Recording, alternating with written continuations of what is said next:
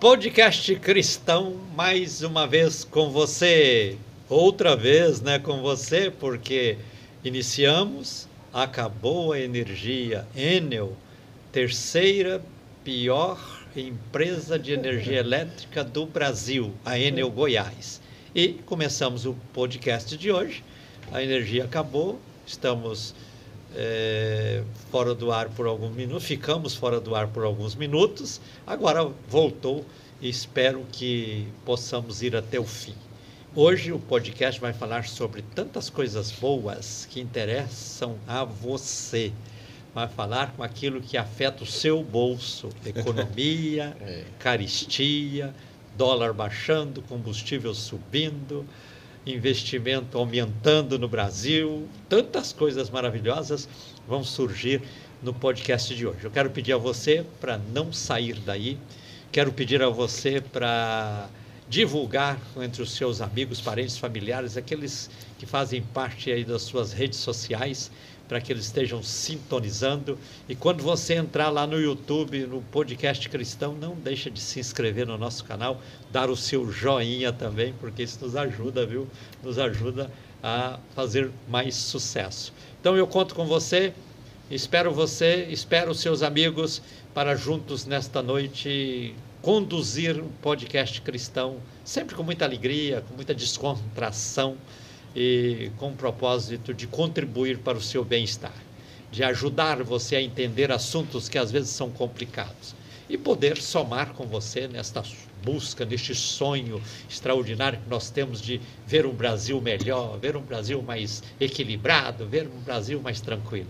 Comigo, pastor Wesley Adorno, pastor Allen eh, Oliveira, Rodrigues de Oliveira, pastor o Wesley é pastor aqui da Betel, o pastor Allen é economista, jornalista, é um dos diretores da controladoria, controlo, contralo, controladoria, controladoria, controladoria da prefeitura de Goiânia Eita. e hoje está aqui, já foi presidente do Conselho Regional de Economia, tem domínio sobre o assunto e vai contribuir sensivelmente para o nosso podcast de hoje. Então, ao meu lado direito está o pastor presbítero e futuro pastor Fábio Pires, que é formado em é, Relações Internacionais, gerente de banco, é, consultor financeiro e direcionador de investimentos, é uma pessoa muito preparada e se você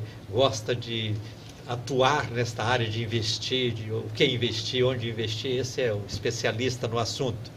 E também o pastor Fábio Gonçalves, que é outro orientador financeiro importante que tem feito um trabalho extraordinário, ajudando muitas pessoas a organizarem a vida financeira para que tenham mais resultados e menos prejuízo, para que no final do mês o salário possa sobrar. Né? É isso aí.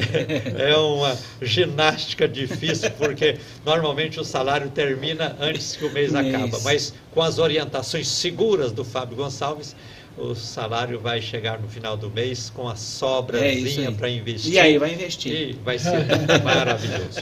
Então, temos muitos assuntos para serem tratados e eu quero chamar de imediato o pastor Wesley para a sua saudação. É prazer estar aqui nessa mesa de notáveis. O pastor Gentil esqueceu de se apresentar. Ele também é economista, é também formado em direito e é também jornalista. Né? tá vendo? Os notáveis estão nessa mesa. Você que está assistindo agora ao vivo, está assistindo on demand, depois de alguns dias, nós estamos aqui gravando hoje no dia, ou fazendo ao vivo, né? No dia 28. É, e, e é um. É muito atual esse momento. Eu sei que nós teremos um ano aí com essa demanda gritando nos nossos ouvidos. Então, um ano, dois, três, talvez, né? Então é atual para os próximos dias, próximos meses. Também conosco, pastor Allen, suas saudações a todos os nossos ouvintes e telespectadores. É isso aí, muito bom estar com esses os nobres amigos aqui da mesa. e acredito que vai ser serão momentos bons de falarmos sobre economia. Que economia é muito bom falar sobre economia. Tudo envolve economia. O mundo gira em torno da economia. Então serão momentos muito bons e acredito que terei a oportunidade também de aprender com os colegas aqui, os nossos pastores, muita coisa nessa noite. Vamos, vamos para frente, bola para frente. Saudações do pastor Fábio Pires. Tô, sendo, tô se, sempre sendo jeito. promovido a pastor. Não tem jeito.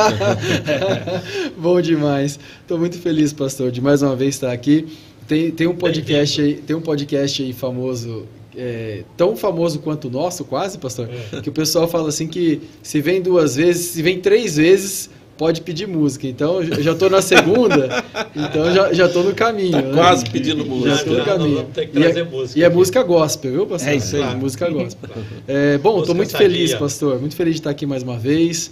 É, contribuindo, vou dar o meu melhor aqui. Só tem gente preparada aqui para abrilhantar essa noite e levar muita informação relevante para as pessoas. É o que eu tenho procurado fazer no meu dia a dia, lá no meu trabalho, na minha consultoria financeira e também no canal Plano Melhor. Quero aproveitar aqui, pastor, para convidar os telespectadores para participar do canal Plano Melhor. É onde a gente leva tanto a parte técnica relacionada à educação financeira, o dia a dia, investimentos, mas também a gente leva a pessoa para o plano melhor que é Deus, né? que é a Maravilha. parte espiritual. Então a gente procura fazer esse trabalho. Mas, feliz demais, eu tenho certeza que vai ser uma noite muito produtiva. Amém. Fábio Gonçalves, sua saudação. Quero agradecer, né, por estar aqui participando desse podcast cristão e tenho certeza que teremos aqui um bate-papo, uma conversa muito importante relacionada à economia, ao nosso dia a dia. E eu, como consultor financeiro, educador financeiro, tenho convivido, falado com pessoas diariamente que têm sofrido na pele, nas finanças, com problemas financeiros, com dívidas, é, com esses aumentos consecutivos dos preços, da inflação, combustíveis, enfim, tudo aquilo que reflete no dia a dia da pessoa lá na sua casa, lá na, na sua cozinha, na hora de você fazer o seu alimento. E eu tenho convivido com essas pessoas e elas têm sempre me relatado isto. E aproveitando também, tem o um canal no YouTube, Fábio Gonçalves Finanças. É, sempre nós temos um vídeo, um conteúdo muito importante para ajudar, contribuir para a educação financeira, a reconstrução financeira. Falando de mentalidade, falando de vida espiritual e financeiro. Porque nós somos triuno, corpo, alma e espírito. E quando colocamos tudo isso em equilíbrio, nós temos uma vida abundante no Senhor. Maravilha! É, eu vou, aqui durante o nosso bate-papo de hoje, levantar a bola para vocês, para que vocês possam chutá-las, né? E espero que vocês marquem bons e bonitos gols nesta noite. Mas vou começar contando uma pequena história. Um determinado representante chegou numa cidade não muito grande, e chegando lá, ele procurou um hotel, chegou lá no hotel, perguntou qual que era o valor da diária, disseram que era tanto, falou, eu quero ficar aqui uma semana e por quantos vocês fazem? Fizeram lá um valor especial para ele pagar antecipado. Ele tirou o dinheiro do bolso, pagou e subiu para o apartamento, deixou a sua mala, pegou a sua pasta e foi girar a cidade para colocar os seus produtos. Depois de andar, andar, andar, algumas horas, ele pensou consigo: não é o lugar que eu preciso estar, não, eu tenho que ir para outro lugar. Chegou lá no hotel e disse para o dono do hotel: é, por favor, é, é possível devolver o meu dinheiro porque eu vou seguir para frente. Mas enquanto ele estava andando, sabe o que aconteceu? O dono do hotel pegou aquele dinheiro, foi no açougue e pagou a conta. O dono do açougue precisava pagar o frigorífico, pegou o dinheiro, foi lá e pagou o frigorífico. O frigorífico precisava pagar o fornecedor de ração para o gado, foi lá e pagou a loja naquilo. E aquele, aquela loja pegou aquele dinheiro, devia lá no hotel, foi lá e pagou o hotel. Aí o sujeito chegou, andou pela cidade e chegou lá de volta no hotel. Escuta, eu quero aquele dinheiro de volta. Aí o dono olhou para ele, mas o que, que foi? É porque eu vou embora para outra cidade. Então, ele abriu a gaveta, tirou o dinheiro, pagou o. devolveu ao representante, o representante foi embora. O dinheiro, o que, que ele fez? Saiu do representante, entrou no caixa do hotel, do caixa do hotel foi para o caixa do açougue, do caixa do açougue foi para o caixa do frigorífico, do caixa do frigorífico foi para o caixa da loja que vendia rações e a loja que vendia rações levou o dinheiro para o hotel. Então o dinheiro circulou, resolveu a vida de todo mundo e o representante foi embora com o dinheiro. Então eu quero que vocês falem um pouquinho para mim sobre o valor da circulação do dinheiro Pronto. na cidade e no país. Qual o primeiro? Eu penso que eu que tenho que ser o mediador e vocês todos aí, ó, inclusive o pastor Gentil. Você viu que ele deixou todo mundo em silêncio? É, profundo, né? Eu vou me posicionar aqui como mediador e deixar esse homem falar, viu? Mas tá aí, a bola com vocês. Né? Mas é, com essa história a gente já vê o que está acontecendo com o dinheiro hoje, né? o dinheiro virtual. Já não tem mais a circulação do dinheiro. Né? O dinheiro já não existe essa é, o dinheiro em papel, não existe mais aquela história que se contava, né? Que tinha no Banco Central quantidade de ouro, de quantidade de dinheiro. Já não tem mais essa, essa, esse lastro. lastro. E agora o dinheiro é virtual, ninguém tem mais dinheiro. E daqui uns dias não vamos ter mais esse papel. Eu acredito que essa circulação, ela, isso dá um, um certo para a gente pensar um pouco, né? Como é que esse dinheiro fez para passar na mão de todo mundo? E ninguém ficou com dinheiro e resolveu a vida de todo mundo. Aí é que tá, onde é que Onde foi, é o mistério? Onde é o mistério disso aí, né? Mas é, é interessante, né? É isso aí. O que, que o senhor acha, pastor? Na, na economia se fala o efeito multiplicador da moeda, né? 10 centavos se transforma em um real, em 10 reais, 100 reais, mil reais. E é isso que acontece nos bancos, né? Nos bancos comerciais, exatamente isso. Um valor que é depositado ali, agregado a muitos valores, consegue o quê? Quitar diversas dívidas, acontecer diversos investimentos e financiamentos a partir o quê? De depósitos que são feitos ali. Nem sempre aquele depósito que é feito ali numa unidade, vamos dizer assim, numa agência bancária, é o que tem ali na unidade bancária, né? Aquele depois é levado para o carro forte, vai para o sistema financeiro e aquele é um efeito multiplicador muito grande. Então, o sistema tem muito dinheiro no sistema, mas isso tudo de forma virtual. Isso é o efeito multiplicador é, da moeda. Interessante. Vou começar com a brincadeira aqui, passou. O que, que, que é hoje que, que é a economia mundial? Vamos fazer assim, ó. Eu gosto até de brincar. Levanta as mãos todo mundo. É isso aqui, ó. Aqui nós temos países, aqui nós temos economias. Okay. Hoje em dia, depois do processo de globalização, como é que eles estão? Vamos lá juntar todo mundo? Olha só, é isso aqui, ó.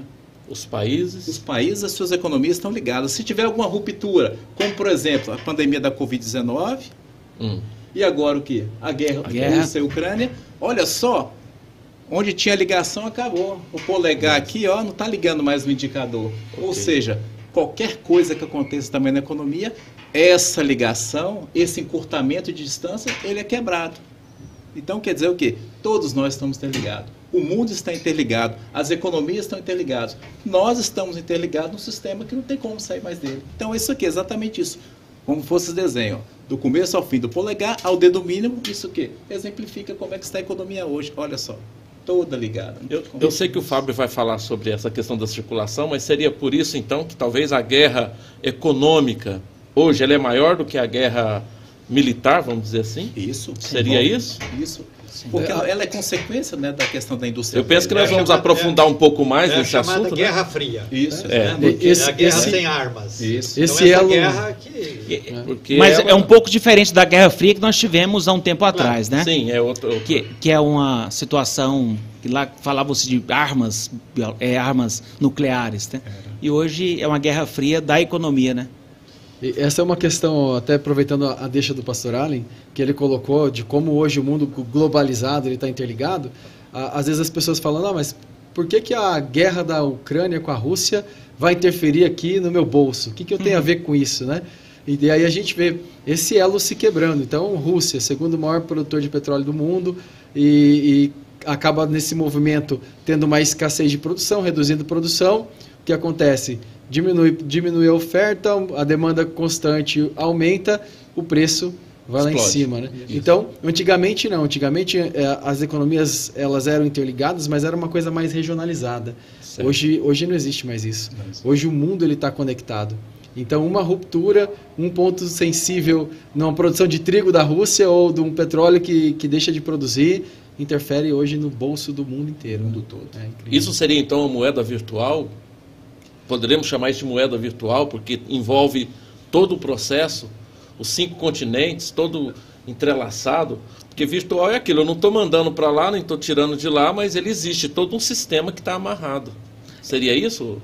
Eu, eu penso que não neste caso não seria assim a moeda em si não, virtual, mas moeda em si seria o, direta, mas não o é produto, o... né? O, é, o consumo. É. é. o consumo hoje é, é um consumo mundial, né? É, o Fábio falou sobre a Rússia, produtora de trigo, E também, por exemplo, nós temos caso aí do, do óleo, nosso óleo, óleo de soja, o óleo de girassol. A Ucrânia é um dos maiores produtores do mundo de óleo de girassol. E aí o óleo está subindo.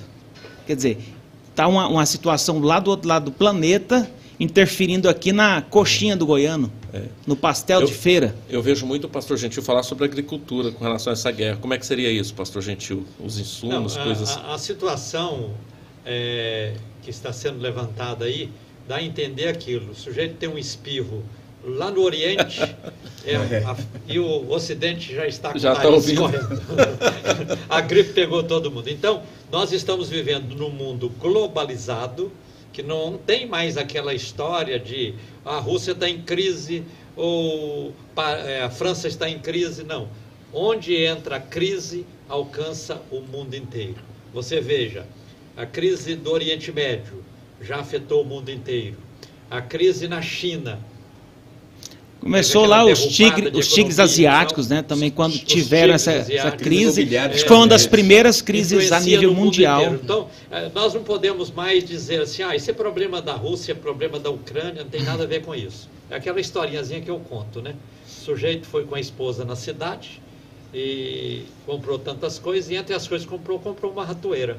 Chegou lá na fazenda, armou a ratoeira à noite e o rato viu aquilo e falou, estou correndo perigo. Aí correu lá do lado de fora, falou para a galinha, galinha, nós, nós, estamos correndo perigo porque tem uma ratoeira armada na fazenda. Galinha foi, tem alguma coisa com ratoeira? Tem nada. É, ratoeira é problema para rato. Aí o rato não sabia o que fazia, correu atrás, encontrou com o porco, senhor porco, nós estamos em perigo, porque compraram uma ratoeira e a ratoeira está armada. Se esse é problema seu, eu estou tranquilo aqui no meu chiqueiro. Não tem nada a ver com a história. Aí o rato saiu correndo encontrou com a vaca. Dona Vaca, nós estamos correndo sério perigo. O que, que é, seu rato? Olha, o fazendeiro comprou uma ratoeira, armou lá dentro de casa e nós estamos correndo risco. A vaca falou: sim, eu estou preocupado, eu vou empastar, seu. Eh, ratoeira é para pegar rato. E aí o que aconteceu? À noite, a ratoeira disparou, a dona da casa foi lá, era, ao invés de ser um rato, era uma cobra. E no escuro ela pegou a ratoeira, a cobra mordeu a mão dela. Aí o dono pega a, a esposa, põe no carro, leva para a cidade e tal, e ela toma remédio e volta, tem febre, aquela toda, chega em casa, ah, agora está com febre, está sofrendo, tem que comer sopa de galinha. aí mata a galinha para fazer a sopa. E aí o tempo passa e todo mundo vindo visitar, e aquela coisa toda, e gente para almoçar, gente para isso, olha, vou ter que pagar o porco, matar o porco, porque precisamos de banha e carne. E aí, não é de ver que a mulher morreu? E no dia do velório veio tanta gente, era um fazendeiro ah, muito querido. Deus. Olha, vamos ter que matar a vaca para ter comida, para ter carne para o povo. É. Então, olha, o problema era do rato, mas era de todos. de Aquilo que é problema de um é problema de todos. Então, a guerra está na Ucrânia, o Brasil está sofrendo, a Argentina está sofrendo, eh, a Europa está sofrendo, o Oriente está sofrendo, todo mundo está sofrendo. Não tem mais aquele negócio, é problema deles. O problema é de todo mundo, o problema é nosso. Interessante essa questão da, da do mercado global interligado, pastor, e a agricultura, como o senhor falou. Se nós temos um problema de fornecimento de fertilizante por parte da Rússia, o que vai acontecer com a nossa produção aqui? O trigo, o milho vão aumentar. E eu vou mais além um pouquinho. E agora, ok, vai dar prejuízo, o quê? O custo vai ficar mais caro do trigo, da soja. E aí eu vou, vou, vou levar agora para o lado do animal. O animal que está ali sendo criado para o abate, ele é criado em torno de quê? Milho. Ele precisa. Do milho. Ele precisa do ele milho. já está deficiente por causa de quê? Do fertilizante, Sim. o que acontece? O efeito em cadeia é duplo. Teve aumento do fertilizante e ali no momento da ração do animal também teve aumento. Exatamente. Ou seja, o trigo, a soja vai aumentar, assim como a carne de vaca, de porco, Sim. como o ovo vai aumentar. Ou seja, dos, de cima até baixo, todos estão sendo influenciados. E aí tem uma outra situação, porque o petróleo, o combustível também por conta dessa, é. dessa guerra, aumentou e aí aumentou o transporte, aumenta o frete. E o frete não é só viário, né? Todo o frete. Todo o frete. Tanto também, é que nós né? estamos com as passagens aéreas também está nas Começou nuvens. a subir. Não é só o avião é, que está tá nas nuvens. A passagem aérea, o valor, os valores estão astronômicos. É, essa questão dos fertilizantes. O Brasil importa 85% dos fertilizantes. E desses 85% em 2021, 23% foi da Rússia. Meu então, Deus. É, a Rú... o impacto. É, o e, impacto. E 20, a, a Rússia e a Ucrânia fornecem 20% do fertilizante para o mundo. Agora veja o retorno que isso vai acontecer. Nós, nós alimentamos boa parte do mundo hoje, né? A cada. Brasil é celeiro A mundo. cada uma, né? É, A cada exatamente. cinco pratos, Um um prato é o brasileiro. é brasileiro. Agora você imagina esse retorno. Essa, essa arma, essa arma do- dos embargos que estão fazendo com a Rússia é um, como um bumerangue, né? Ela bate, mas ela volta, né? Ela tem um efeito, não é assim que acontece? Ela provoca um problema na Rússia, mas provoca nos países. Aliás, provoca Sim. no mundo todo, né? No mundo inteiro. Mas vamos tocar num ponto aqui que eu acho que é de grande interesse para todos nós, principalmente eh, nos dias atuais. Qual é o problema? Combustível. Já pensou? Gasolina a sete reais e tanto litro, óleo diesel sete e Sete. tanto litro, o álcool quase cinco reais o litro e isso E ele bateu 5, né? Caiu é, centavinhos aí. cinco, voltou um pouquinho, mas dá um preço altíssimo, lá nas nuvens. Agora, eu até vi o Bolsonaro esses dias questionando. O, o dólar está baixando, vamos ver se o combustível também vai baixar. Mas por que que até agora não se falou em baixar o preço dos combustíveis? Inclusive o presidente da Petrobras hoje está sendo substituído por um economista que propõe um fundo regulador para que possa amortizar esses aumentos. Eu não sei se isso vai pegar, porque eh, a Petrobras tem os acionistas e tal, que tem um poder extraordinário, né, porque tem bala lá para fornecer. Mas a pergunta é essa: porque o dólar baixou, ah, antes o dólar subia, aí tinha que subir o combustível. Agora o, dólar está baixando e o combustível não está baixando. Vamos ver, ouvir os nossos economistas aí falar sobre Ah. isso. Basicamente, o que ocorre, é que a gente- a gente até chegou a falar aqui, comentar aqui agora há pouco, é que a produção mundial ela diminuiu muito. Né? Essa, essa questão do conflito da Rússia com a Ucrânia interferiu diretamente na questão de quantidade de litragem de, de, de óleo diesel, enfim, de, De barril, de produzir, barril de né? petróleo é, exportado para o mundo.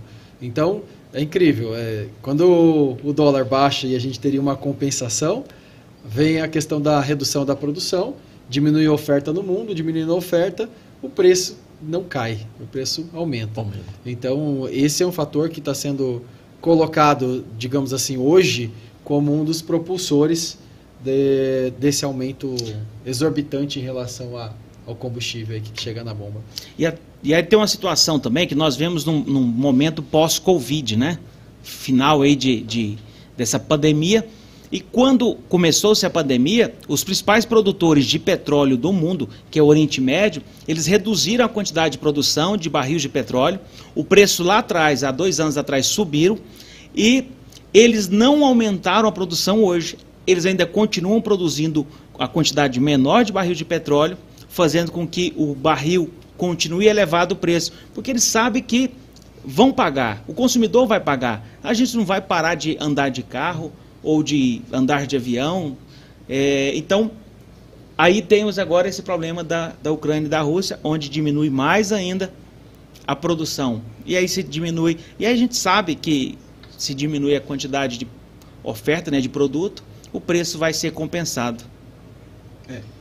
A questão é que a parametrização dos preços do combustível, ele aconteceu depois do governo Temer. Então ele usou dois parâmetros somente, que é o dólar e a questão do mercado internacional. E como até o colega Fábio já falou aqui, desde a Covid a produção já estava em baixa. E o que Sim. acontece? Certo. Isso já estava influenciando o preço internacional. E com isso, os países do leste europeu, aqueles produtores, países árabes, o que principais, acontece? Eles enxergam o mercado. Isso foi até uma estratégia por parte deles fazer o quê? Que decisão? Não vamos produzir. Não. Deixa como está. É. Por quê? Nós somos os maiores patrocinadores né, do, do petróleo para o mundo. Nós somos os maiores produtores. Vamos permanecer no preço e deixa o preço explodir lá em cima. Então, isso que aconteceu. Então, como nós, Brasil, utilizamos esses dois parâmetros, dólar e comércio internacional, o que acontece? O preço internacional, o preço vai continuar aumentando, de acordo com o que está ditando né, as regras lá do lado de fora. E aí vai caber ao governo tomar algumas decisões. É, O que, que vai ter que fazer? Baixar a questão da tributação. E isso o governo ainda não está disposto a fazer, porque a tributação é a fonte de quê? De recursos para o Estado esteja alocando as suas funções, né? produzindo é, praças públicas, hospitais, educação. Ninguém né, quer abrir mão de receita, né? Até, até porque nós entendemos que o Estado parece que para investimento é muito pouco que ele já tem, né? A máquina pública, o custeio é, é muito alto, né? alto e é muito pouco, é muito reduzido. Então, se tirar a tributação, vai causar um outro problema, é, né? Porque a tributação no, no, sistema financeiro ou para a nação, né, no setor público, ela serve para três coisas: função alocativa, estabilizadora e regulatória. Mas a principal, né, a gente reclama tanto dos impostos, mas se eles fossem bem aplicados, seria essencial. Por quê? É o Estado exercendo a sua função alocativa. Como o Estado vai fazer uma praça aqui na T358 se não tem recurso? O recurso só tem... vem do imposto, não tem como. Tem... Isso é a única fonte originária para que o setor público, o governo, o Estado desempenhem as suas funções. O problema é o quê? O modo de como está sendo tratado, o modo como está sendo gerido este recurso público. E, e, nós temos vários exemplos aí a nível de mundo, principalmente países europeus, onde os níveis de impostos são altíssimos e, já, e o nível de satisfação em relação a quem paga também, é em, em, razão, né? em razão da alocação, é. né? a alocação bem, bem feita, com, é, isso, com seriedade. Isso, isso, tem feito com que, é, enquanto em alguns países super desenvolvidos cobram-se taxas altíssimas de impostos, mas oferece uma contrapartida que satisfaz ao consumidor com saúde, com Sim. uma série, estradas, Sim. educação, outras, né? mobilidade, educação, educação mobilidade, segurança, é. segurança, mobilidade, mobilidade, claro, mobilidade com metrôs e tudo de altíssima velocidade, essa coisa toda. Então, o sujeito tem prazer de pagar. Agora, imagina no Brasil, você anda numa estrada igual a BR-153, paga um pedágio, a estrada tem bloqueios por pontes caídas, tem buracos por todos os lados, é, falta de manutenção, acidentes, mais acidentes. Eu fiquei assustado hoje, assisti um pouquinho o jornal. Quantos acidentes nós tivemos hoje? Acidentes lá perto de Cristalina, acidentes aqui na, na, na, na região norte, acidentes aqui na região de, do sudoeste e todos acidentes com mortes. Aqui perto de Trindade, um acidente, morreram duas pessoas de uma ambulância e outros dois feridos e assim por diante. Por quê? Problemas nas estradas. Então, uh, o Brasil tem uma cultura de impostos altíssimos e uma cultura de serviços baixíssimos. Baixo. Então, essa balança não está equilibrada. Isso está causando dificuldade. Mas antes de falar dos impostos, vamos pensar mais um pouquinho sobre a questão do preço do petróleo. O preço do petróleo no Brasil, vocês que têm os cálculos de tudo aí, o, se baixar ICMS, como está sendo dito, que está uma, essa luta de, de gigante aí para baixar e governo queda de braço. eh, queda de braço não está permitindo. Isso aí vai contribuir realmente para o combustível baixar sensivelmente o preço? Se de fato acontecer a diminuição mesmo a tendência é baixar tem que baixar. Porque grande parte do custo do, do combustível até chegar na bomba né ele é o ICMS grande parte o problema é que grande parte das receitas, como nós já falamos, do Estado, ele vem pelo ICMS.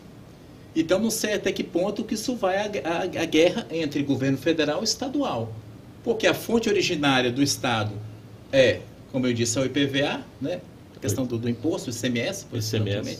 Como é que, o que, que os, os governadores estão falando, pastor Gentil? Por que o governo federal toma a decisão e joga o problema para o meu colo? Quem paga a conta somos nós. Por que, que eu vou pagar a conta? Porque ele não vai diminuir então os impostos que são inerentes ao quê? Ao governo federal. Então Sim. é uma briga muito grande entre entes da federação, de poderes instituídos. Por quê? Ninguém vai querer ceder. Mas, mas eu levanto uma questão.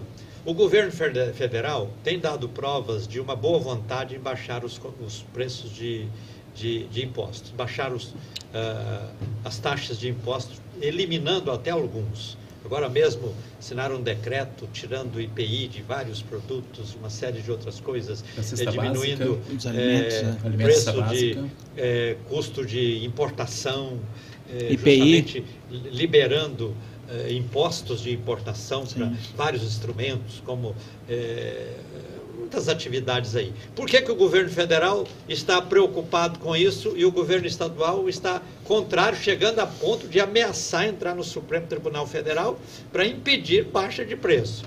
Será que o governo federal está pensando no povo e os estaduais não estão? Será isso? O que, que vocês dizem? É. Eu falei, vai ser uma briga entre gente grande isso aí, né? É uma dura, é uma dura resposta, né? Mas é vocês que sabem dizer.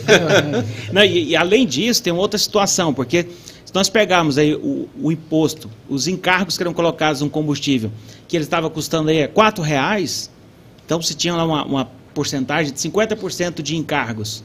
Hoje custa quase oito, quer dizer, é praticamente há uns anos atrás, um ano, um ano e pouco atrás, o governo recebia dois reais de encargos. Hoje ele recebe quatro reais de imposto, né? Que entra para ele.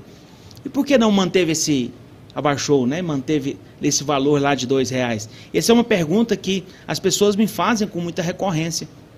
Fábio, antes a gente pagava um valor mais barato, é, dois reais de, de imposto, né? Porque você pega a notinha lá, o cupom fiscal, e agora subiu quatro reais, mas nada melhorou, né? É o que o pastor falou, pastor Gentil, em relação a, a esses benefícios, né? Que o governo não dá. E aí eu acredito que o governo estadual não vai baixar não, pastor. Não é, vai. Esse é o problema, né? Eu penso que o Brasil precisava colocar uma, algumas leis mais pesadas, porque quando vai ter uma campanha, uma campanha para eleição, seja de governador, prefeito ou presidente da República, cada um faz um plano de governo. No plano de governo inclui baixar isso, baixar aquilo, eliminar aquilo e tal. E fala isso, verbaliza isso diante do povo, nos comícios, essa coisa toda. Fala na televisão, televisão fala no jornal. Eu assumi, debate. Vou baixar o preço. Depois que assume, não cumpre a promessa de baixar o preço, isso aí não é crime. Não vira Deveria crime. ser crime, né? É? Fake news. E, e aí, olha, ah, mas eu não conhecia, então não estava preparado para ser governo. Porque todo candidato espera-se, no mínimo, que ao entrar numa campanha, ele saiba daquilo que ele vai fazer. Ele tem que estar preparado para. Até porque os números estão disponíveis, né? Existe o portal da transparência, claro. onde os números é disponível para todas as pessoas. E agora, aquilo que você, Fábio, levantou, Fábio Gonçalves, é muito importante, porque falou-se em congelar a pauta para calcular o ICMS do combustível já pegou uma pauta alterada, não sei alta, quantas alta, vezes alta. alta, não é? é. Ou seja, é, todas as vezes que aumentava o combustível, a pauta aumentava. aumentava. Aí congela. Por que, que não congelou lá atrás, quando começou a escalada de aumentos? Ou seja, o governo tinha uma receita baseada naquele ponto ali. Sim. Então, vamos congelar ah, lá atrás e não congelar aqui no meio, porque aqui no meio já está com 50% de aumento, já está com é. 60% de aumento, e agora estão lutando para não congelar de jeito é, é, Inclusive, pastor, aqui ó, nós estamos tendo uma participação aqui espetacular da nossa audiência, tá? Eu recomendo que você deixe aí a sua opinião, deixe aí a sua pergunta, aí e faça, faça, participe conosco. E é exatamente sobre isso que aqui o Tiago está colocando aqui uma posição. Ó. Por que, que esse valor não é fixo? Porque Aí é, fica todo, to, todo governador, todo o estado fica torcendo, vamos subir esse valor porque sobe a minha arrecadação. Ou seja, já que é uma participação em percentual, da forma simples aqui da gente analisar, é, poxa vida, então vamos, vamos fazer com que isso suba. E outra, não é um percentual lá na, na, no início, é da ponta, é lá do consumidor. É, é um percentual daquilo que o posto pratica, lá na bomba. Então essa já é aqui uma colocação, uma pergunta para vocês. Por que, que não seria então? Eu acho que tem a ver com isso que o senhor está dizendo, né? Por que, que não pegou no escalonamento lá, lá mais embaixo, né? E eu digo aí para toda a audiência, vamos participar. Nós por isso até colocamos uma enquete aí, eu queria falar com o pessoal da produção, né? É, faz uma pergunta aí para nós aí, ó. O combustível está pesando no seu orçamento? Sim ou não? Está difícil? Você está economizando o seu carro? Mais ou menos isso aí. Faz uma enquete para nós, pessoal da produção, e vamos ver qual é a resposta do pessoal. Deixa, deixa eu falar um ponto e que acontece na vida da pessoa. E, a, e agora a pessoa, você que está aí vendo, ouvindo, vai entender o que o governo faz. É o que o brasileiro faz. Se o brasileiro ganha 3 mil reais, o salário dele é 3 mil reais. E em determinado mês, ele começa a ter uma gratificação e vai para 3.500. No segundo mês, 3.500 reais. Ele não entende que aquele valor de 500 reais é uma gratificação que vai diminuir. É, aquilo é temporário. Assim é o governo. Quando há um aumento do combustível, ele entende que aquele valor que se aumentou do, do, dos encargos, né, do imposto que ele está, da arrecadação. da arrecadação, aquilo é passageiro. Então ele já começa a gastar aquilo como se fosse a de eterno, né? Já incorpora. E, já, já, incorpora. incorpora. E aí o, o, brasileiro ele pega 3 mil, aí ganha dois meses de 3.500, é uma gratificação. Aí no terceiro mês acaba, Aí o que, que ele está incorporado? Falei, e agora, o que, que eu faço? Aí ele passa a dever. Aí ele passa a dever, pega empréstimo. Mas o governo não acaba. E aí o governo tem o poder da caneta e ele incorpora é, aquilo isso, e ele não quer diminuir. Exemplo disso foi aquele ICM, é, aquele imposto da saúde que criaram uns anos CPMF, atrás. CPMF, né? né? Zero alguma era, coisa no, é, no cheque. Incorporou, nunca mais conseguiram tirar, trocou o nome, qualquer coisa. É mais ou menos isso? É mais ou menos. Não, e é, não é mais ou menos, pois não. É, e aí o combustível é isso, né? subindo né? e o, o Estado tendo isso em percentual. Esse é, é o problema. Como né? que volta atrás? Não vai. O que, que, você acha? Temos meses atrás, que um determinado governador, né, ele fez assim, vou estabilizar o preço do ICMS. O problema é que nós temos que entender como é a formação do combustível no Estado. O Estado ele faz o quê? Ele pega uma média do último mês, de alguns dias, e com base naquela média do preço certo. praticado no mercado, no mercado, ele faz o quê? Ele cobra o ICMS desse mês, vai ser tantos por cento. O problema é o que o pastor Gentil disse. O problema é que você já estava com um valor alto.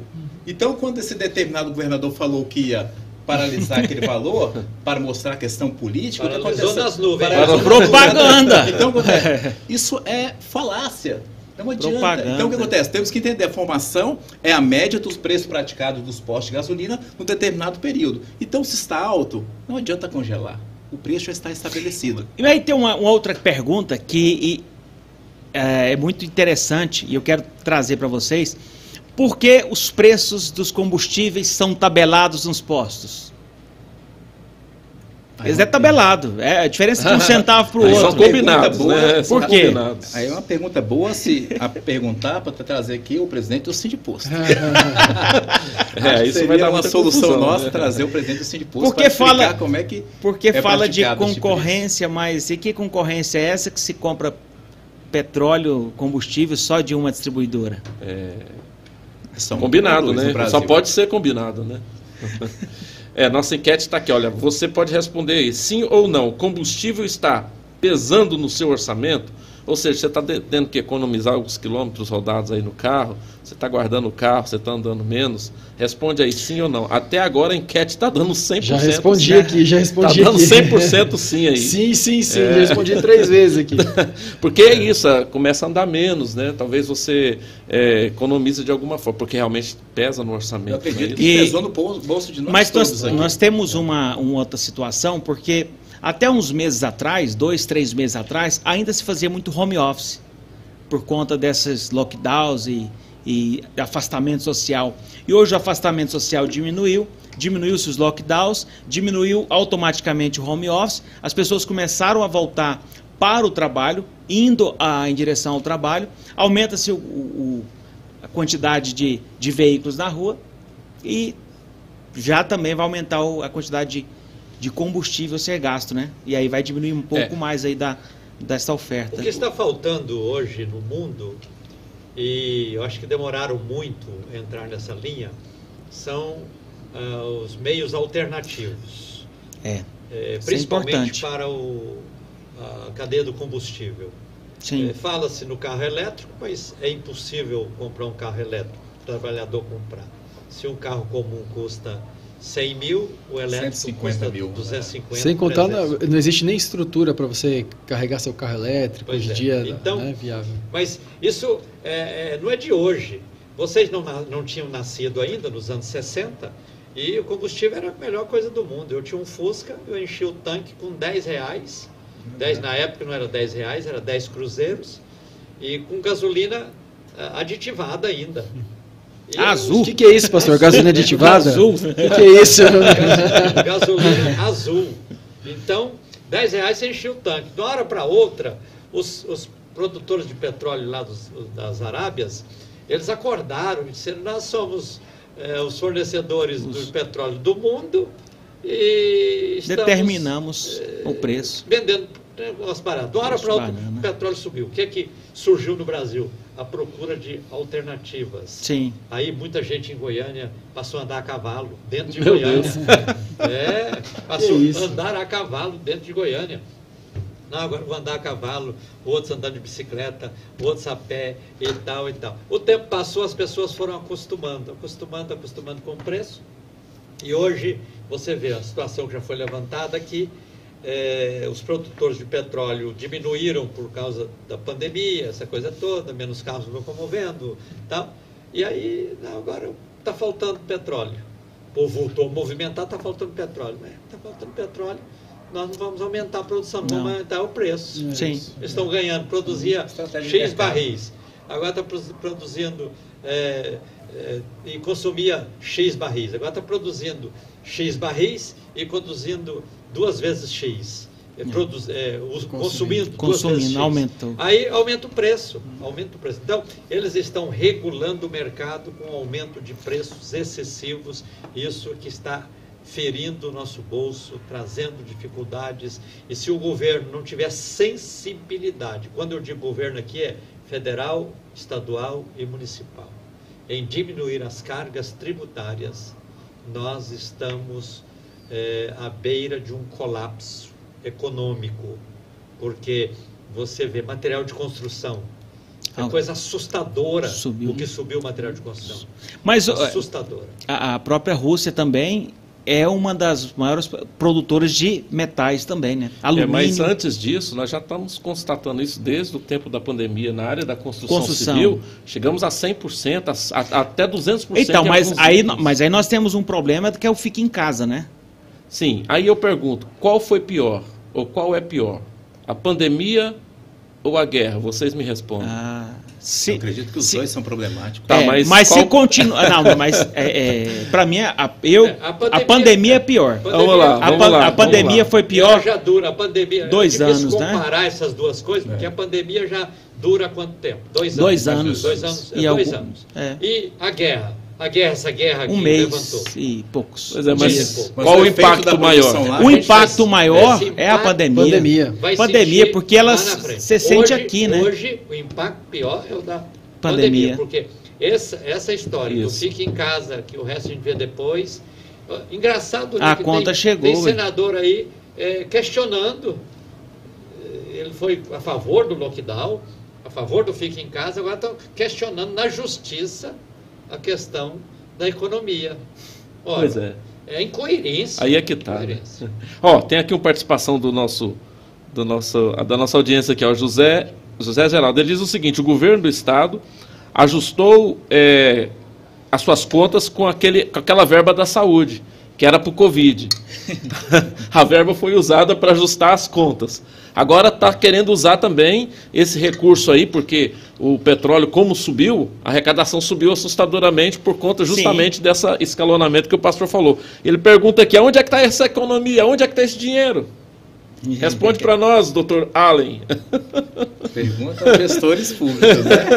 Eu não tenho essa resposta, né? Não, não tem, né? Resposta. Porque eles incorporam, seria isso? Incorporam, gastam com o quê? O que, que aconteceu, gente? Porque foi, olha, nossa dívida, hoje, a nossa dívida pública, ela subiu assustadoramente. Sim. É, nós, nós estamos devendo, nós passamos dos 4 trilhões já há muito, né? Mas eu dou um eu exemplo, penso que auxílio emergencial. Auxílio emergencial. Auxílio emergencial os cofres foram esvaziados. Sim. Pois foram é, mas muitos o, bilhões. É, mas, mas o, a, a questão do auxílio emergencial é o que foi, foi parte, o né? dinheiro que foi colocado na economia com o auxílio emergencial, ele representa praticamente todo o dinheiro do Bolsa Família de 10 anos.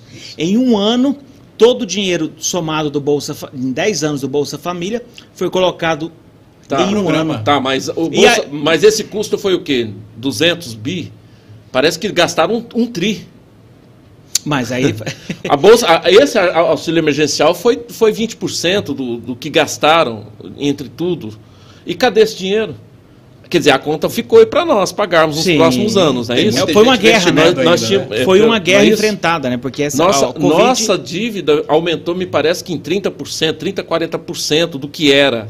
É assustador isso. Desculpa eu usar essa palavra várias vezes, mas eu fico assustado com isso. Mas eu não sou economista, estou aqui apenas é, mediando vocês, mas a gente fica assustado, porque Sim. se deve muito mais, como pagar essa dívida? E esse dinheiro foi justamente aqui onde o José Geraldo está tá dizendo, é isso? Olha, gastou-se e cadê? Foi feita essa economia e aonde está esse dinheiro? O combustível é, é, é muito parecido, porque quanto mais se aumenta, mais o Estado arrecada. É, sim. Ele aumentou a arrecadação. É porque... Outra coisa que eu questiono aqui com vocês: os lucros da Petrobras foi assim, recorde, recorde, recorde absoluto. Sim. Pelo menos essa é a informação Sim, que eu tenho. Mas não é. Mas é fruto não é disso ou não? É fruto dessa, dessa liberdade que, que se tem? Como que é isso? Eu Ué, não ela, entendo ela, muito. Ela agora é encarada como porque empresa. O consumidor, ela é porque, empresa. porque o consumidor, é, eu, o simples, aquele que está ali abastecendo o carro, ele entende o seguinte: poxa, é por isso. Por isso que esses caras ficaram muito mais ricos. Não, mas o, mas o lucro que a Petrobras tem não, não representa esse esse valor tá, mas é bom a gente entender esse processo. Me, explique para nós Ela está processo. sendo encarada agora como empresa, vinculada ao quê? Ao dólar e ao mercado internacional. O que acontecia antes do governo Temer é que essa diferença era subsidiada pelo governo. Sim. Então okay. saía dos cofres públicos. Tanto é que um dos, dos motes da campanha do atual presidente era o quê? A Petrobras estava sucateada, estava deficitária. Por quê? O governo estava bancando o quê? este déficit. Além da roubalheira, né? É, isso aí é tudo bem. Mas já estava alto o preço. Então, é. o que acontece? Vamos encarar agora a Petrobras como uma empresa, como mercado, certo. porque nós temos acionistas. Então, com esse preço alto, a lucratividade é maior. É. Óbvio que seria encarado desse jeito. Eu quero até mudar assunto logo aqui, né? Tá Eu quero falar, aqui todos nós ficamos mais pobres. Sim. Todos Sim. nós estamos todos, mais pobres. Sim. Sabe por quê? Porque parte da nossa renda, ela é comprometida com o quê? combustível e alimentação. Que é dolarizado. Isso. Então todos nós estamos mais pobres. Se não mais de 10% cada um que perdeu. Não, e perdeu mais. De salário não, perdeu anos, mais, porque o INPC, a inflação, a inflação do ano, do, dos últimos 12 meses, quase 11%. Fechou o 2021 com 10,50%. Ainda temos agora, 2021 e aí, para 2022 pois agora. Pois é, é. Chegar em torno de 20% aí. Pois é, pois é, mas aí nós, nós, nós, a nossa economia, a, o nosso consumo é dolarizado. E o dólar em relação à moeda brasileira ele teve uma valorização, né? quer dizer, o, a, o real desvalorizou em torno de 25%. Acima de 20%. Tá, e, antigo... e aí nós perdemos, o Brasil perdeu 35%. Me responda uma coisa, Fábio, está falando um pouco aqui, ele é muito educado, né? O Bolsa Família agora é 400 reais, será que ele é maior do que os 200 antigos? Que nem Bolsa é, Família chama mais, é. agora é outro. Deixa eu falar. Será que ele não perdeu também é, esses 400? O poder de compra, né? Foi, foi bem falado aqui o quanto que a inflação tomou conta e corroeu a, a nossa renda. Tem, eu, eu, até dei uma olhada antes de vir para cá, o, o Boletim Fox está tá prevendo uma inflação de 6,86 para 2022. É, com previsão de aumento até aumento. 2024. Exatamente. É. Mas o, Daqui dois anos é, é, eu vi até 7,5%. É, eu, eu acho, eu vou aproveitar aqui o gancho para trazer talvez um pouco para a área de investimentos para gente, porque isso, a inflação tem tudo a ver com o Selic e Selic tem tudo a ver com investimentos. Né? Então, você pega, é, você falou previsão, perspectiva para 2024. Olha só que interessante. A gente sabe que, que o Bacen, toda segunda-feira, através do Boletim Fox, ele divulga lá os principais dados do mercado para a economia. E, e aí eu estava pegando, dando uma olhada antes de vir para cá no, nas previsões para 2022. Como estaria a Selic em 2022 na, na, na data de hoje, né? E olha só, em agosto de 2019, o, o, saiu um boletim Fox projetando a Selic 2022 para 7%. Nós estamos agora em 11,75, Meu certo? Deus. 11, 7%, lá em agosto de 2019. Os maiores índices dos últimos anos. Em agosto de 2020, ele previ, ele já baixou para 4,5. Hum. Então, lá em agosto de 2020, se previu uma Selic para agora de 4,5. Imagina? Uhum. Não dá para imaginar, né? Mas, mas vamos lá. Piora. Em agosto de 2021, vamos colocando um ano, um ano à frente. A, a expectativa voltou a subir para 7,5. Dois meses depois, em outubro de 2021, a expectativa do Bacen deu um salto gigante para 10,25. E ainda assim, nós, nós estamos hoje, hoje, hoje saiu o, o Boletim Fox, 13% para 2022. E já tem DI Futuro prevendo 14, já tem analistas falando em, em 14. E 14,25 nos últimos tempos foi, foi uma das, das altas mais expressivas dentro do, da, da nossa realidade. Aí, mas o que, que isso afeta, na, na, verdade, no nosso dia a dia, na, lá nos investimentos? Bom, a gente, a gente começa a olhar um pouco com, com um viés mais favorável para os investimentos de renda fixa, principalmente no pós-fixado. Então, olha só, quem tinha mil reais há um tempo atrás, há pouco tempo atrás, alguns meses atrás, investia mil reais numa renda fixa pós-fixado, 100% CDI, ele ganhava lá os seus 20 reais por, por ano, certo? 20 reais por ano. Hoje, os mesmos mil reais, vai tá ganhando, a pessoa vai estar tá ganhando mais de 100 reais. Né? O mesmo dinheiro, que em um ano dava 20 reais, há poucos meses atrás, hoje você ganha mais de 100. Só que aí tem a inflação. Quanto disso é, é. o ganho real? Tá? Mas aí, vamos lá, continuando aqui esse raciocínio. É, renda fixa se torna um, um bom, um, um, bom investimento. Muita gente fazendo esse, esse processo de migração, saindo do, da, de, de, ações, fundos imobiliários, vindo para renda fixa para surfar nessa onda, né? nessa onda de Selic de 11,75, com perspectiva agora, no segundo relatório do Boletim Focus de hoje, 13% em 2022. Né? E com segurança. É, é, é a, trazendo para o investimento mais, mais conservador que existe hoje no mercado. Vamos falar um RDC, um CDB, uma LCA, uma LCI, ou então um, um Tesouro Selic, enfim, uhum. trazendo o, o, dinheiro dele para o dinheiro para o investimento dos mais conservadores, né? Tem outro, outro ponto que a gente tem que analisar. E, e as ações, como é que acontece com ela? Bom, a partir do momento que a Selic está subindo, o valuation das ações vão lá para baixo. Vão cair. Né? Vão cair. A tendência é essa. E esse é um problema. É, a gente precifica as ações trazendo o fluxo, o fluxo de caixa dela, do, do, do ativo, para o dia de hoje. Quanto maior a taxa Selic, maior a taxa de desconto, quer dizer, a ação fica mais descontada, menos, menos atrativa. O valor dela deprecia. O que acontece com isso? Tem dois vieses aí. Primeiro, você perde quem estava é, é, é, alocado em, em, ações e fundos acaba sofrendo um pouco mais também existe uma entrada. Quem está pensando no investimento de longo prazo, é um momento de se olhar com carinho, porque tem lá muitos papéis que, são, que estão até avaliados abaixo do, do preço de, de patrimônio. Então, existe uma, uma entrada aí. Um, quem está olhando para longo prazo tem que dar uma olhada nisso daí.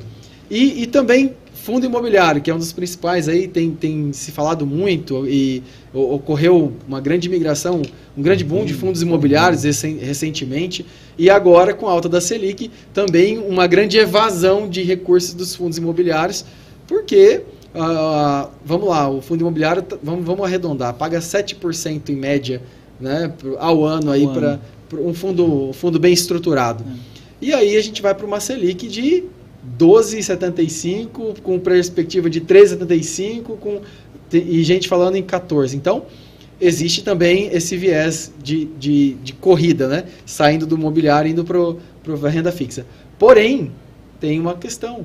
Quem está olhando para longo prazo também pode, pode olhar diversificar a carteira dele de investimentos, pensando em alocar, sim, pegando fundos imobiliários com valores patrimoniais abaixo abaixo é. do, do, que seria e o eu, valor dele, né? Dos ativos. Eu, então, eu, quero, eu quero deixar uma pergunta aqui para vocês, inclusive eu quero a participação do pastor Gentil, porque eu sei que ele, pela experiência, como economista e com experiência, pode também responder. É hora de ser conservador ou é hora de ser ousado? Mas antes, eu queria que a nossa audiência.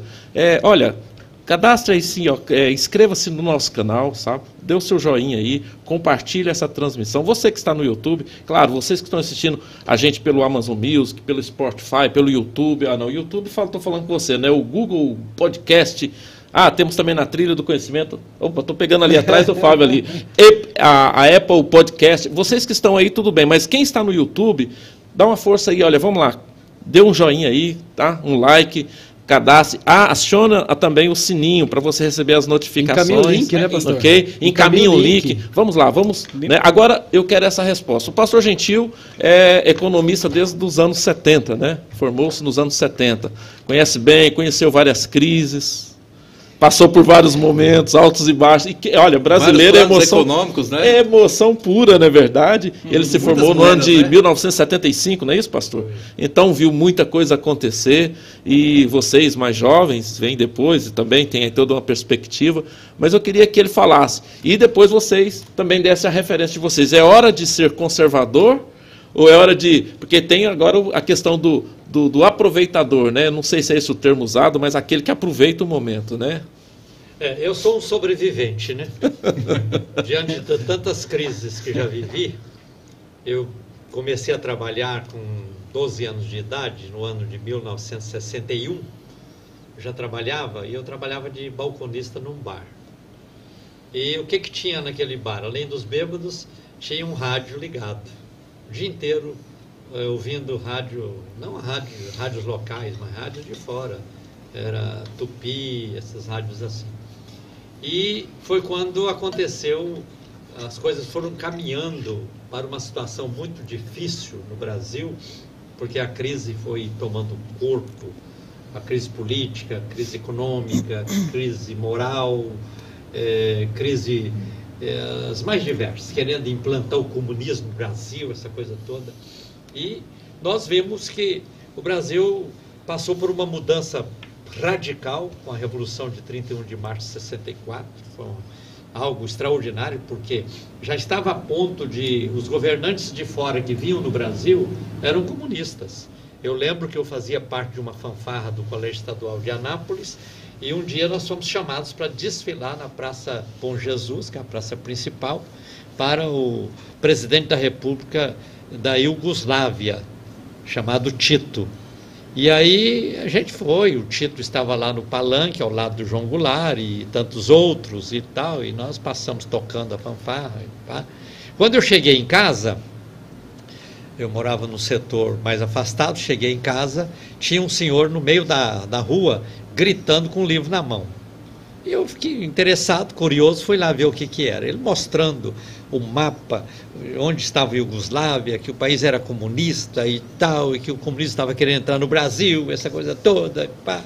Então, foi quando eu comecei a tomar consciência é, de política, de comunismo, de economia e uma série de outras coisas que a gente, no transcorrer do tempo, foi vivendo, como disse, sobrevivendo, né? Então já enfrentei inflação que é, você chegava no supermercado 9 horas, chega, olhava o preço, era um. Quando chegasse 11 horas, o preço já era, era outro. outro. Chegava uma hora da tarde, o preço já era outro. Ninguém sabia qual o preço que você iria comprar carne, comprar isso, porque era aquelas maquininhas, o barulhinho delas, é, remarcadora o dia inteiro.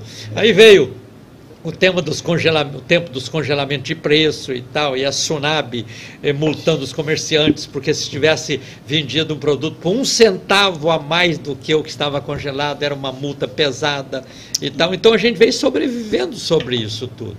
Então o Brasil entrou num, num tempo de, que eu poderia dizer, de equilíbrio econômico, em que nós vencemos aquelas inflações doidas que tinha e ficamos bom tempo aí com inflação de 1%, 2%, eh, vacilando entre 2 e 1 e menos de 1, negativo até e tal.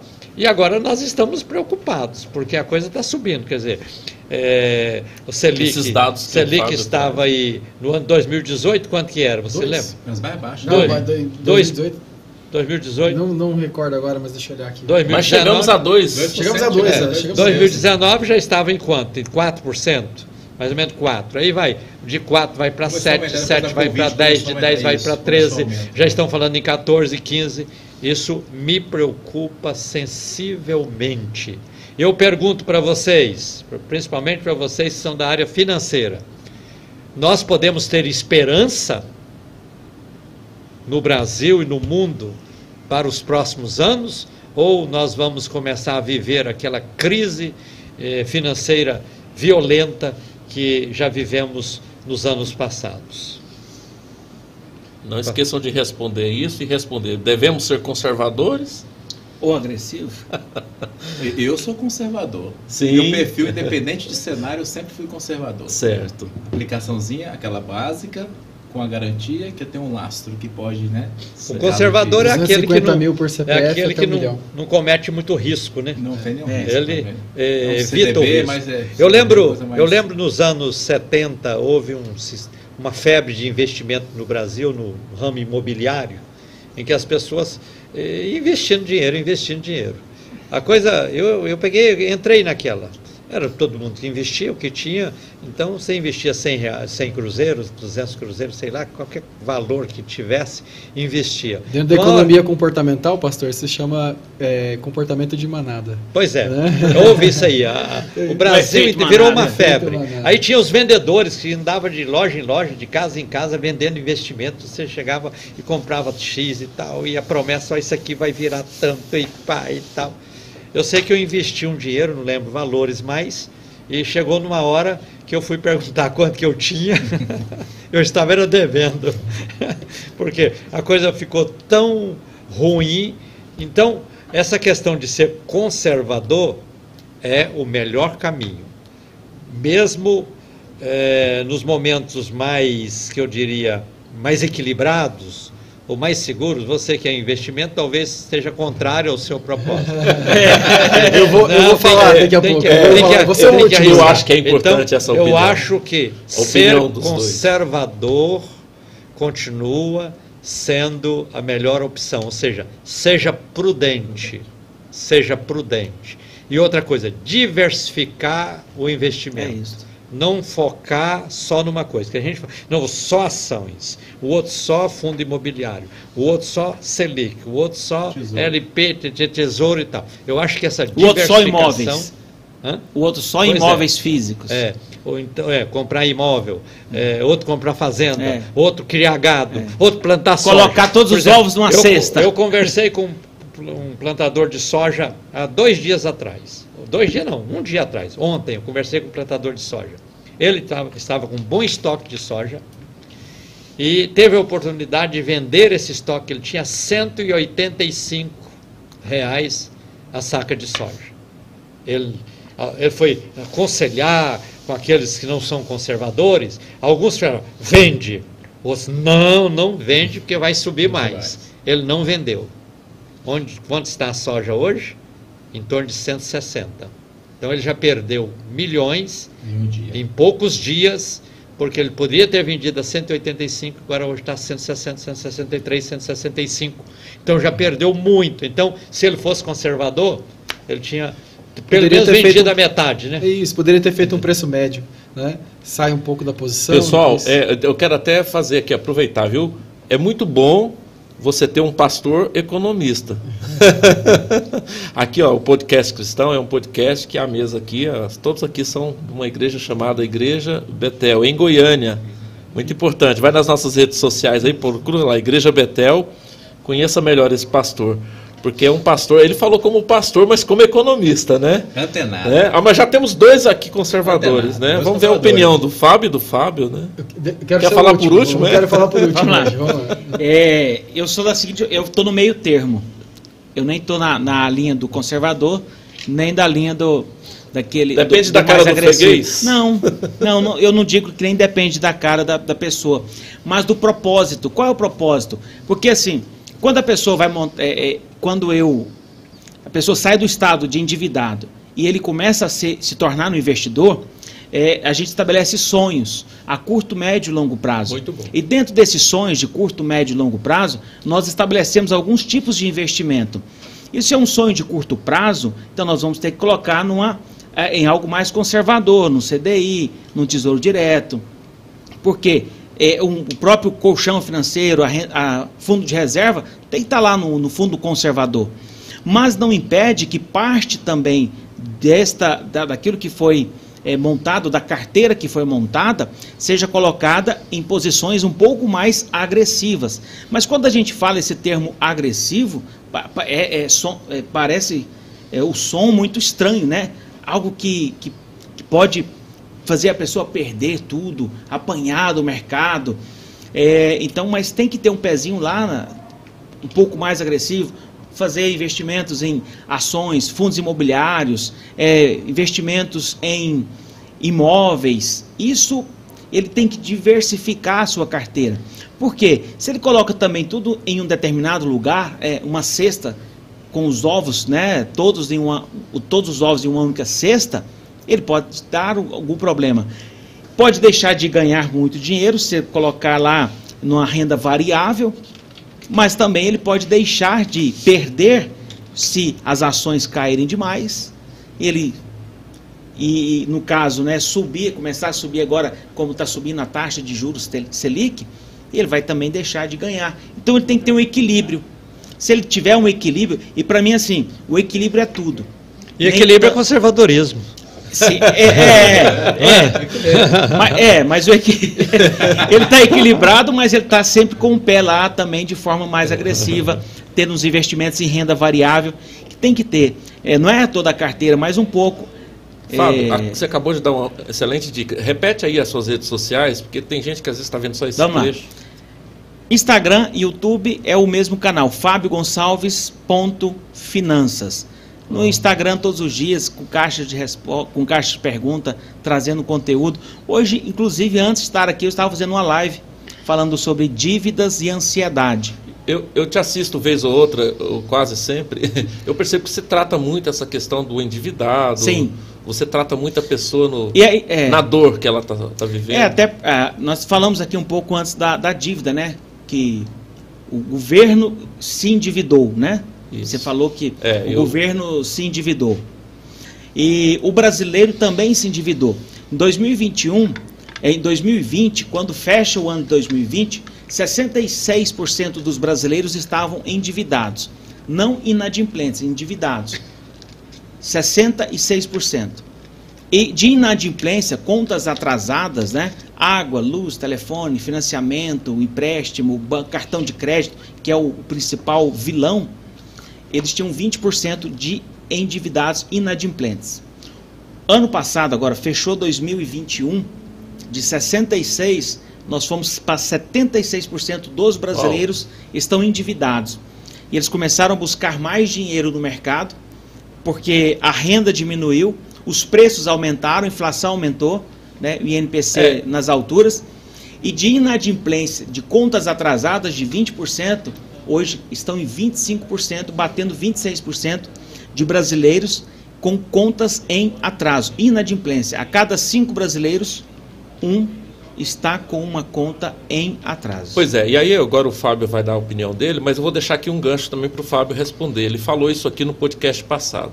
Quando o juro trabalha a seu favor, ah, sim. maravilha, mas quando ele trabalha contra, ele é nós comparamos ele ao é carrasco, gafanhoto né? devorador. O Brasil está nessa rota, né? Porque é o Brasil carrasco. com o endividamento maior, ele só o que ele e, gasta de juros mensalmente, é. ainda mais com a Selic alta desta, a, desta isso, forma, ele paga segundo a Selic. Exatamente. É. Ele está quase pagando para um agiota. Mas e agora? Isso nos preocupa. Agora, na fala do Fábio, eu quero que você fala do conservadorismo só, ou não. Só, só, só antes do isso. Fábio falar. E quando você for falar, fala finalizar. sobre isso, Fábio. É, e agora temos um outro problema, que aí, com a taxa de juros aumentando, as empresas vão começar a ser desinve é, o desinvestimento Sim, vai começar a acontecer esse, esse porque eles não vão ter dinheiro para é, o dinheiro no mercado vai ficar muito caro para que eles possam investir e também o próprio consumidor pessoa física você que está aí é, né, que está na, na sua casa vai sentir isso porque o crédito vai ficar mais caro. Então, na hora de fazer uma renegociação, por exemplo, de um cartão de crédito, de uma conta, é, do financiamento bancário, de um carro, vai ficar mais caro e nós vamos ter um, um problema maior de circulação de dinheiro. E o pastor Gentil no início falou: vocês sentiram que diminuiu o dinheiro no mercado? E vai diminuir um pouco mais, porque o crédito ficou muito caro e vai caro. ficar mais caro. E se nós pensarmos que 70%, 75% dos brasileiros têm dívidas e, e é. eles conseguiram é, ampliar aí a sua perca é, financeira da inflação ampliando a dívida, para o próximo ano, eles vão se endividar mais e com a taxa de juros é, maior. Exatamente. Nós já estamos a uma hora e dez de, de, de programa, de, de podcast.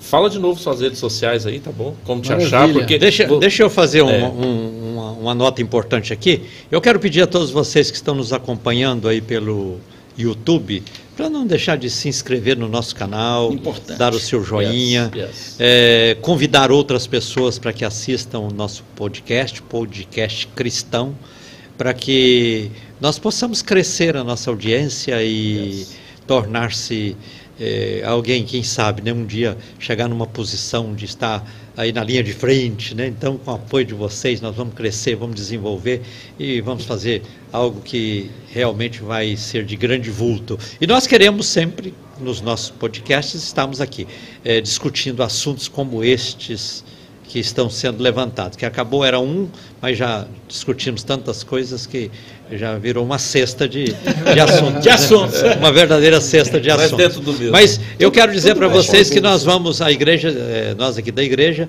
estamos pensando em criar um podcast jovem. Yes. Aí, ó, um jovem está lá fora, já levantou os braços. Muito bom. E vamos criar um podcast. A gente, para isso, a gente tem muitas deficiências que vocês não sabem. Mas né? esse aqui é um podcast cheio de jovem. é um, é um Então eu jovem. vou participar também. Então. Aí, ó. É um jovem com idade mais avançada, né? Então, mas nós queremos que os jovens, mais jovens. Inclusive né? os teens, nós também tra- trabalharemos aqui podcast com os teenagers, né, com os adolescentes, logo em breve. Então, muita É bombar. coisa, muita coisa boa vindo aí pela frente que vai ajudar no crescimento dessa turma para que nós possamos ter bons, bons analistas, bons profissionais, pessoas que realmente vão fazer diferença. Então, conto com vocês aqui para nos ajudar. É, não deixe de se inscrever. Vai lá agora, inscreva e dá o seu joiazinho, o seu joinha e vamos juntos nesta caminhada importante. Coloca o levando- sininho também, o sininho para te avisar das é, notificações. avisar. Isso é importantíssimo. Então vamos agora abrir o Fábio microfone do Fábio Pires. Pires. parente do Adriano Pires, o novo presidente da Petrobras. Se tiver herança, eu vou buscar o parentesco. Bom, é, o mundo de investimentos ele é extremamente complexo, extremamente complexo. E aí a pergunta foi: o mais conservador ou o mais arrojado? E aí eu tenho que ponderar al- al- algumas, algumas, alguns pontos aqui em relação aos investimentos. Primeiro, o, o Xará aqui falou, falou muito bem a questão da dívida. Primeiro passo é você eliminar sua dívida. O pastor também é, colocou aqui de forma excepcional, né, pastor? S- Os juros a seu favor é, é perfeito, é o melhor cenário. Sim. Mas os juros contra você é devastador. Devastador. Então, o primeiro passo é você reduzir o seu, o seu gasto essencial, se, se organizar ou aumentar a tua renda, porque reduzir gasto tem um limite. Você, você tem um limite de redução de gasto. Porque você, senão passa a ser improdutivo. você, consegue, você tem que continuar pagando aluguel, você tem que continuar Você comendo, vive, né? você tem você tem que viver. É. Mas Sim. olha só, pastor, que, que coisa maravilhosa. Não existe limite para quanto você pode ganhar.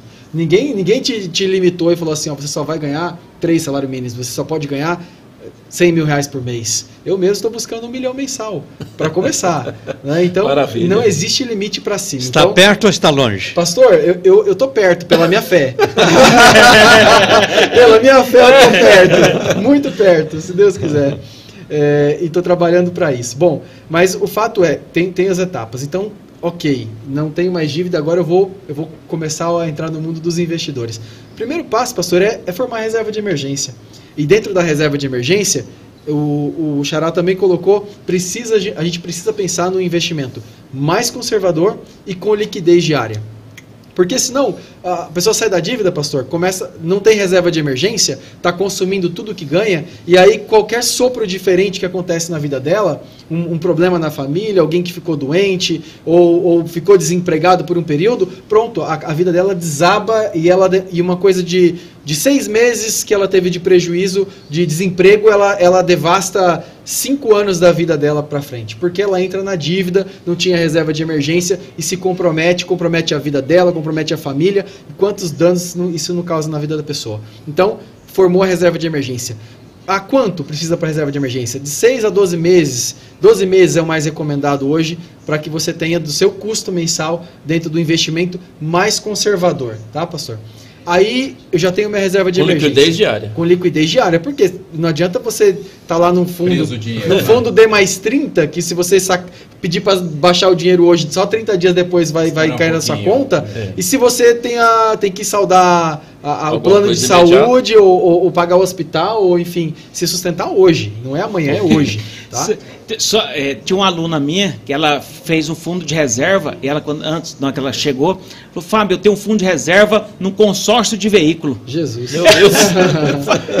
Falei, isso não é fundo de pois é. reserva. É. Quando ela entra no, quando ela entra nessa questão do mundo dos investimentos, pastora, quando ela já, já formou a reserva de emergência, e aí sim ela vai começar a navegar num outro universo, é um universo extremamente complexo. A primeira questão, é, questões importantes são, o Fábio também colocou, qual, quais os objetivos dela em relação àquele dinheiro. Né? De, começar a pensar nos, nos sonhos de, de, curto prazo, de médio prazo e de longo prazo. E, e para cada etapa de, dessa da vida dela, existe sim uma indicação diferente. Mas tem outro porém, pastor, que é extremamente importante em relação aos investimentos. É, o, o, que, o que é conservador para o senhor às vezes pode ser muito arrojado para mim. O que é muito arrojado pro, pro, pro Allen, pastor Allen, às vezes é muito conservador para o pastor Wesley, que gosta do risco. Né? Então, isso, isso tem que ser medido e tem que ser medido logo de imediato, como lá naquela primeira entrevista que o consultor vai ter com aquela pessoa. Então ela vai lá, ela responde algumas perguntas, geralmente até os aplicativos das instituições financeiras, cooperativas, bancos, corretoras, já tem lá. Responda o seu questionário, que é o API, análise de perfil de investidor, que inclusive para alguns casos, pastor, é, não, é, não só é recomendado, como é obrigatório. obrigatório. Obrigatório antes de você começar a projetar os investimentos daquela pessoa. Então, o Fábio é conservador, o Fábio é moderado, o Fábio é arrojado. Então, de acordo com, com o perfil do Fábio, a gente começa, de acordo com o perfil do Fábio, de acordo com os projetos do Fábio, a gente começa a montar uma cesta sempre diversificada, sempre diversificada. Mas quanto de ativo vai, vai para o risco e quanto de ativo vai para o conservador e quanto vai para o moderado, depende muito da percepção dos projetos de cada pessoa. Por isso, o mundo de investimentos, a gente não consegue é, pegar um, uma carteira. Ah, essa carteira é conservadora, essa carteira é moderada, essa, essa carteira é arrojada. Eu vou aplicar para o pastor Wesley essa, que é arrojada, eu vou aplicar essa. Não existe, não, é impossível. Se Quem faz isso, pastor, está sendo inconsequente, está sendo incoerente, não está fazendo o trabalho com o propósito e com como deveria ser feito. Então, é, eu, eu, particularmente, tenho um perfil moderado.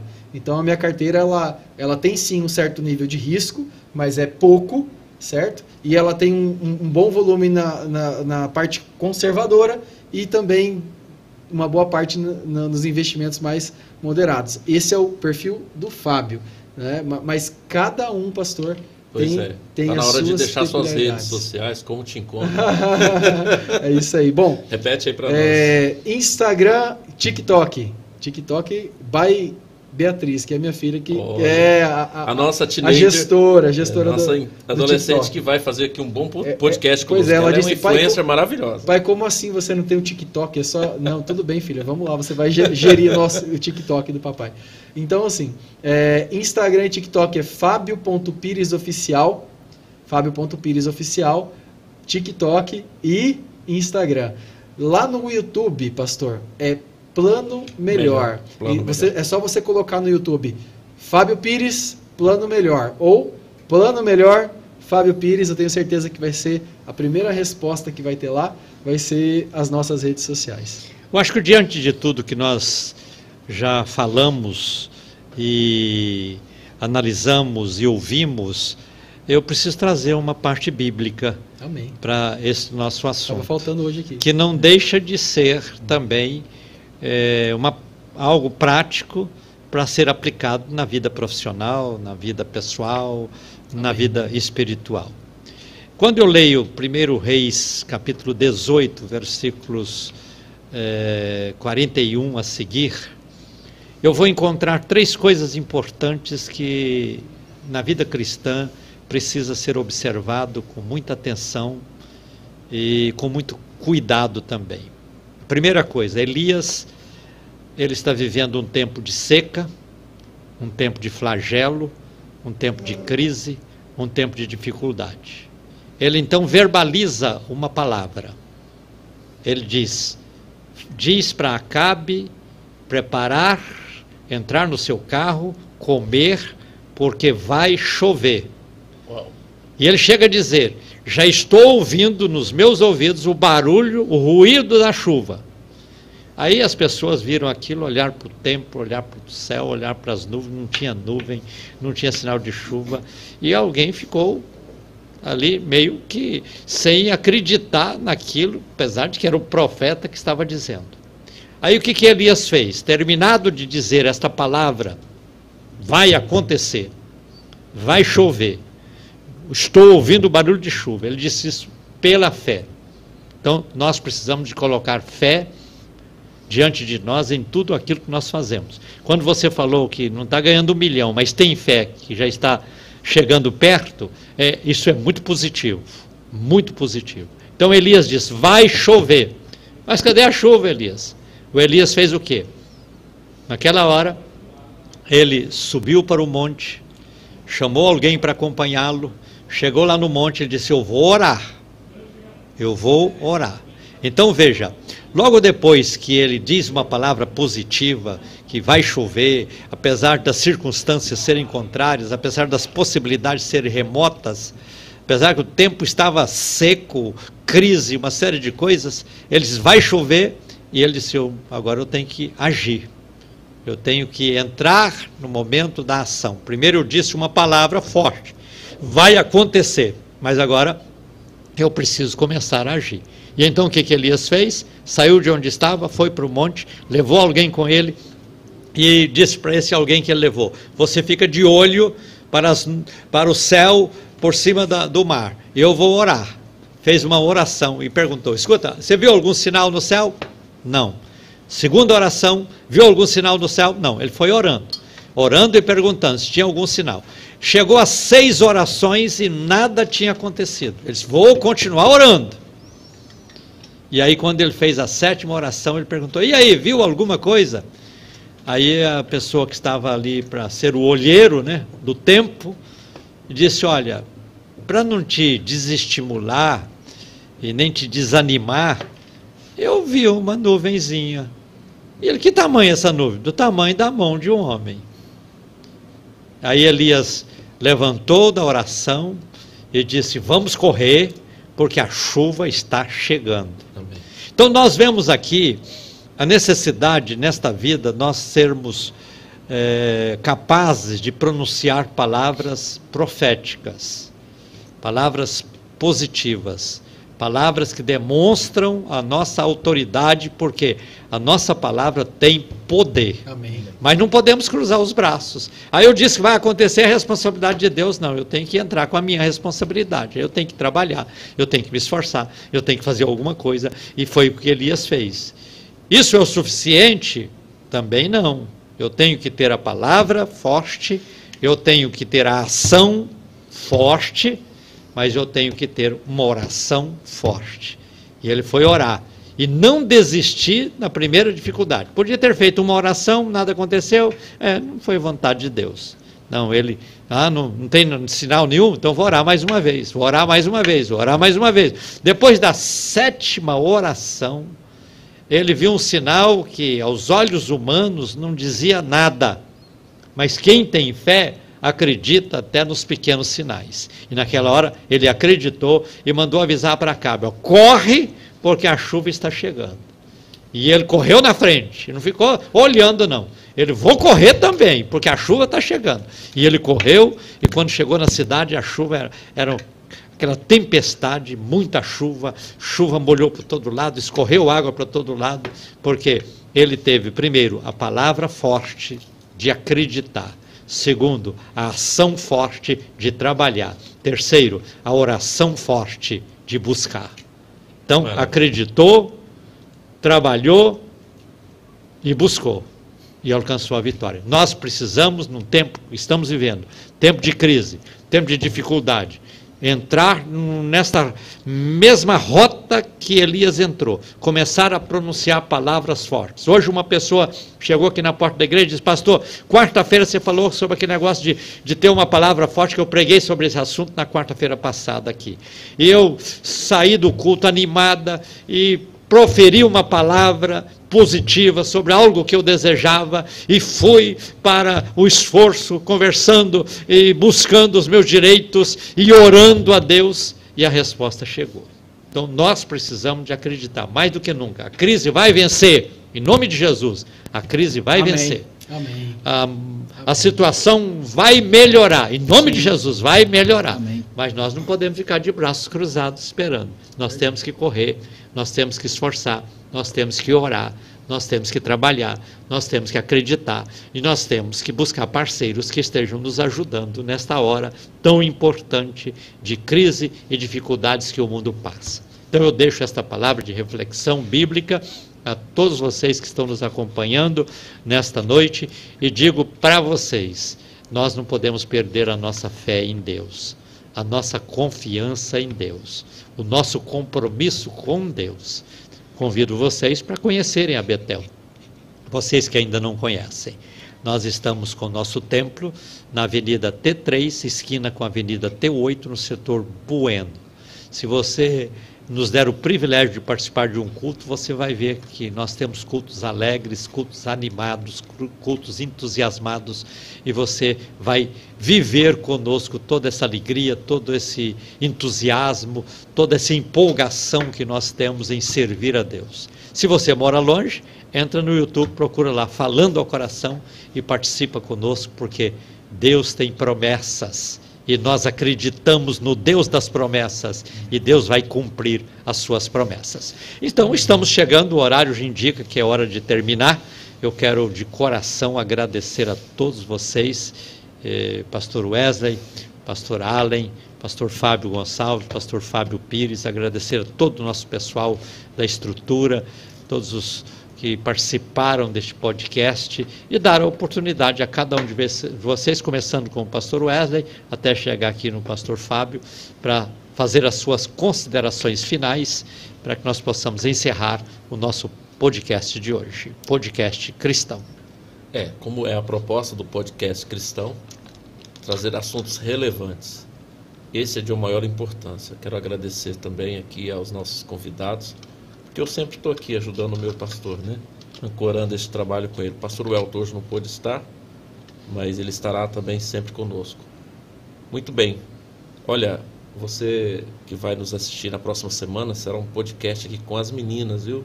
As mulheres. Teremos aqui três mulheres de peso junto com o pastor Gentil. Será aqui um podcast muito abençoado, tratando de assuntos também de grande relevância administrado por estas mulheres, pastora Nilda, pastora Giza, e nós teremos aqui mais uma vez a Lana, junto com o pastor Gentil. Presbítera Lana. Presbítera Lana, exatamente. Obrigado, pastor, por, estar, tá, por ter me dado essa oportunidade de estar sempre com o senhor aqui. Muito bom, momentos muito bons, um bate-papo muito engrandecedor com os colegas aqui. Vou chamar de colegas, né? colegas aqui, debatedores de temas importantes, relevantes no mundo hoje. Quero agradecer e Espero contar aí com vocês aí para os próximos também, né? Vocês tem... contaram comigo e eu com vocês, né? O senhor com certeza tem cadeira cativa aqui, pastor Allen. Não, Todo é conhecimento, é toda a, gente, a gente aprende também, né? A gente é, passa mas... conhecimento e aprende muito com vocês. Momentos muito bons. Eu agradeço a oportunidade de estar com vocês aí. Como eu falei, bola para frente. Bola para frente que Deus está à frente e nos dará a vitória. Venceremos Amém. tudo em nome de Jesus. Amém. Quero agradecer e dizer para as pessoas, né, todos que estão acompanhando o podcast cristão, continue acompanhando compartilhando. Isso é o mais importante. Nós só estamos aqui porque você está aí. Se você não estiver compartilhando, nós não estaremos aqui e não teremos esta alegria de compartilhar assuntos tão importantes. Agradeço aqui aos irmãos, aos colegas e continue servindo ao Senhor com muita alegria. As crises passam e você continuará é, sendo vitorioso e tendo uma vida abundante no Senhor. Amém. Eu, eu fico muito lisonjeado, pastor. Fico de verdade muito tocado. Me sinto privilegiado por estar mais uma vez aqui, compartilhando dessa mesa com vocês e tendo essa audiência maravilhosa, é, podendo exercer o meu papel e aquilo que Deus colocou na minha vida, que é através da educação financeira, transformar a vida das pessoas e o plus, que é o plano melhor, que é a palavra de Deus, o que ela transforma, o que ela move e realmente a única capaz de preencher aquele vazio que por vezes as pessoas que ainda não conhecem ainda sentem no coração. Então é um, é um privilégio hoje com a tecnologia nós podemos chegar até essas pessoas.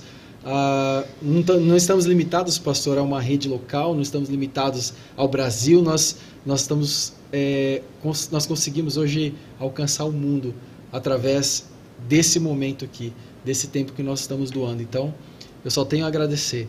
Agradecer a Deus e agradecer ao Senhor, a todos vocês, por esse momento maravilhoso. Só isso. Assim, nós estamos chegando ao final do nosso podcast de hoje, podcast cristão, agradecendo a todos vocês pela honrosa participação, sintonia, pedindo a vocês para que estejam sempre nos privilegiando com a sintonia, nos assistindo e compartilhando o nosso link, informando as pessoas sobre o nosso podcast cristão. Vamos falar em compartilhar, que... pastor? Só um, só um minutinho. Nós vamos ter uma foto agora que nós vamos publicar no Instagram, ok? No Instagram do Podcast Cristão. Você vai lá, faz um comentário, dá um like e tal, porque isso aí vai nos ajudar também, tá ok?